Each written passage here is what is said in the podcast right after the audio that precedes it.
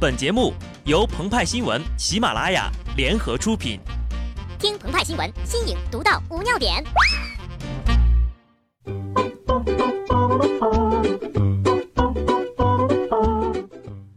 本文章转自澎湃新闻《澎湃联播，听众朋友们，大家好，我是极致的小布。不知道从什么时候开始，在什么东西上面都有个日期，秋刀鱼会过期，肉罐头会过期，连保鲜纸。都会过期。我开始怀疑，在这个世界上还有什么东西是不会过期的。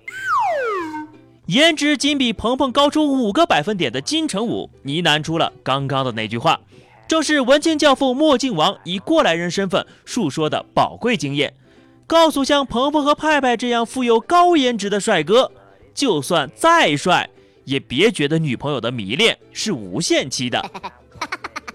近日，一位时评专栏作家便响应号召，针对我国逐年走高的离婚率、居高不下的单身狗数量等问题，提出了一项非常符合科学依据、人体的细胞平均经过七年完成一次整体的新陈代谢的提议，将结婚证设定为七年有效期。爱情会随着时间而消逝，这个道理我懂，可为啥家庭也要到期解散呢？到时候的情形呀，就是还没有开始九年制义务教育的孩子，就得看着父母进行七年制义务离婚了。提出建议的同时，该视频专栏作家还特地举出有效期七年的六大好处：可以尝试多段感情，解决单身问题，拉动经济增长，促进女性经济独立，降低离婚率。孩子可收到更多的关爱，鹏鹏他就纳了闷了呀。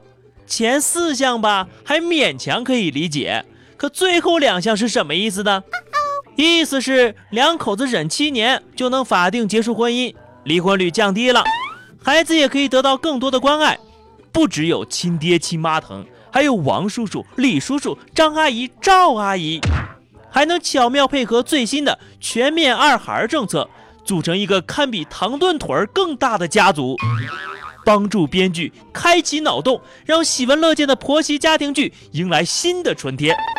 至于这个孩子到底是谁的，也不是那么清楚了吧？独具慧眼的网友表示，提出建议的专家呀，应该是到了一个尴尬的中年困境了，俗称旧的没去，新的来了。也有网友表示。该建议如果提前两个月在国庆之前提出，就可以完美匹配中年直男癌双雄港囧和夏洛特烦恼了，非常符合我国娱乐价值观呢。如果真的被采纳哈，相信当天上午和妻子离婚，下午就带着年轻姑娘结婚的郑州某男子，将会成为署名表彰的无缝链接婚姻先进个人典范，还能带动就业，壮大公务员队伍。每到黄道吉日呀。那民政局门口比发布新品的苹果店还热闹呢。届时，只有普通青年和二逼青年才会纠结离婚协议里的财产分割。对簇拥结婚证有效期七年的文艺青年来说，他们的离婚协议书通常只有这么十几个字儿：人生这么短，人生这么短，我想多娶几个看看。还好还好，现在的结婚证并不会过期，热恋的情侣们还能用“山无棱，天地合，乃敢与君绝”这样的情怀互相催眠，让双方的感情持续保鲜。比起爱情呀，友情的维持时间倒是高上不少。不过也有例外哈，比如在朋友圈发布了与朋友三观不合的文章，可能双方就此无话呀。派派他就发了这么一条。根据加拿大滑铁卢大学的一项最新研究发现，常在社交媒体上发鸡汤的人，普遍都智力偏低。兄弟，你可千万别转发这条新闻到你那满是鸡汤的朋友圈啊！